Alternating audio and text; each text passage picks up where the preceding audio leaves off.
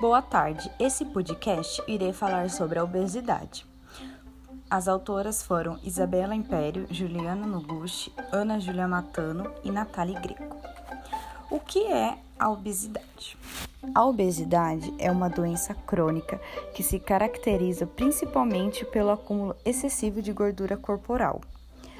E o número de pessoas obesas tem crescido rapidamente, tomando a doença um problema de saúde pública. A obesidade é um fator de risco para uma série de doenças. O obeso tem mais propensão a desenvolver problemas como hipertensão, doenças cardiovasculares, diabetes tipo 2, entre outras. E a sua causa é alimentação inadequada ou excessiva.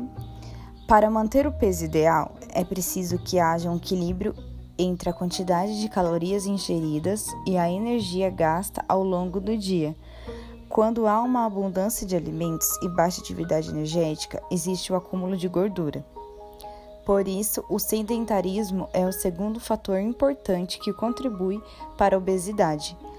Além disso, existem os fatores genéticos, em que uma pessoa pode herdar a disposição para a obesidade, ter o metabolismo mais lento, o que facilita o acúmulo de gorduras e a dificuldade do emagrecimento, ou ter aumento de peso por conta das oscilações hormonais. E também existe uma influência dos fatores psicológicos, quando o estresse ou as frustrações desencadeiam crises de compulsão alimentar. E o diagnóstico é feito por, por meio de cálculo do índice de massa corporal, que é o IMC, que avalia a relação entre o peso e a altura. Quando o IMC é maior do que 30, a pessoa é considerada obesa. Quanto maior o índice, mais chance do paciente desenvolver diabetes, problemas cardiovasculares e nas articulações, hipertensão arterial e depressão. Problemas diariamente ligados a pior qualidade de vida e menor longevidade. O excesso de peso ocorre a partir do sobrepeso, e também existem outras formas de constatar o excesso de peso, que agem em conjunto com o cálculo do IMC, que são elas: cálculo da porcentagem de gordura e medir a circunferência abdominal. Os impactos da obesidade. O acúmulo de gordura no organismo aumenta o risco de doenças como hipertensão arterial, aumento do colesterol e triglicerídeos, diabetes, apneia do sono, acúmulo de gordura no fígado, infarto do miocárdio, acidente vascular cerebral e pode estar associado ao surgimento de alguns tipos de câncer.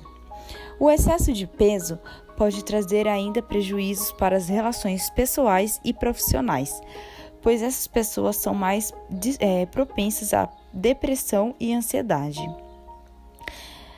Existem, de acordo com a distribuição regional de gordura, quatro tipos de obesidade.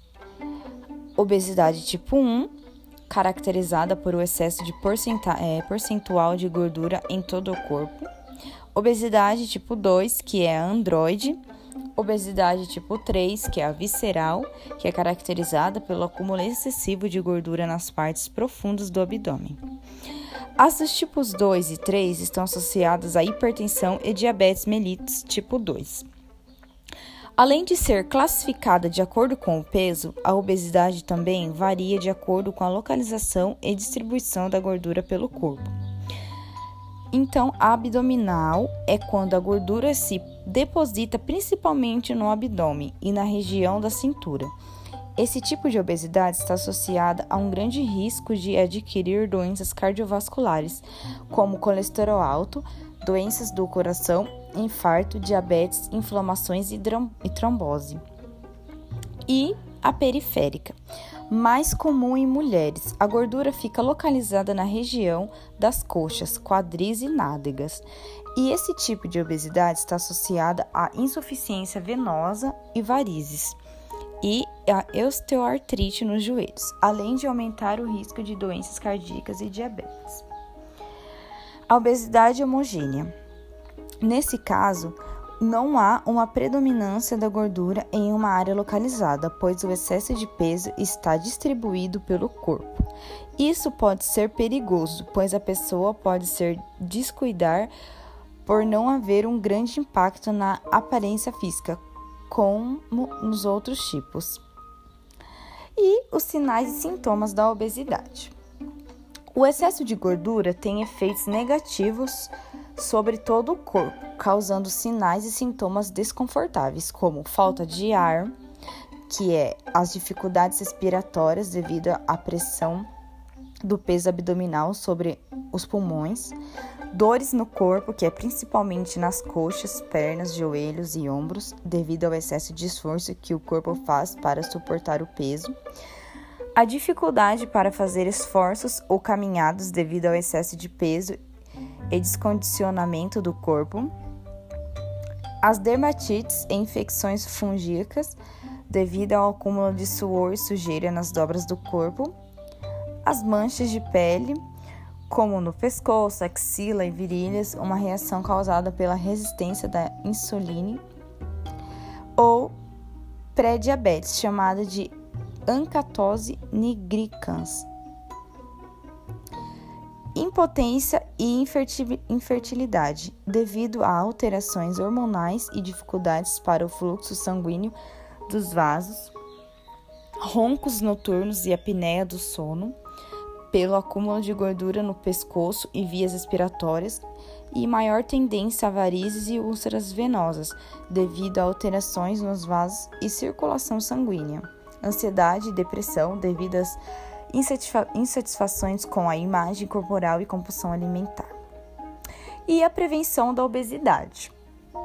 A prevenção da obesidade deve ser iniciada desde a infância, adotando hábitos saudáveis pela família e incentivando a prática de atividade física, pois a construção de tais hábitos ocorre nesta fase.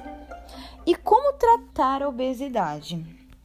A mudança do estilo de vida que compreende a reeducação alimentar e atividade física, é a base do tratamento clínico da obesidade. A mudança deve ser feita de forma gradual e saudável, pois as dietas que prometem um emagrecimento muito rápido geralmente não trazem efeitos duradouros ou são maléficas para a saúde e o mapa da obesidade. A Organização Mundial de Saúde afirma que a obesidade é um dos mais graves problemas de saúde que temos para enfrentar.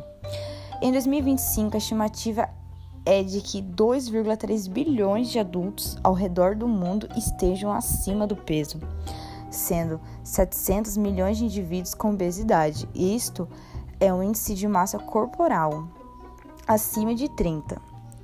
E no Brasil, essa doença crônica aumentou 67,8% nos últimos 13 anos, saindo de 11,8% em 2006 para 19,8% em 2018. E diante dessa prevalência, vale chamar a atenção que, de acordo com a pesquisa de vigilância de fatores de risco e proteção para as doenças crônicas por inquérito telefônico pela Vigitel, é realizada pelo Ministério da Saúde, a obesidade voltou a crescer entre nós após uma breve trégua, e entre 2015 e 2017 ela ao menos se manteve estável em 18,9%. E a maior taxa de crescimento foi entre adultos, de 25 a 34 anos, 84,2%, e de 35 a 44 anos, 81,1%. E hoje no país, 20,7% das mulheres têm obesidade e 18,7% dos homens. Já em relação à obesidade infantil, o Ministério da Saúde e a Organização Pan-Americana da Saúde apontam que 12,9% das crianças brasileiras entre 5 e 9 anos de idade têm obesidade assim como 7% dos adolescentes na faixa etária de 12 a 17 anos.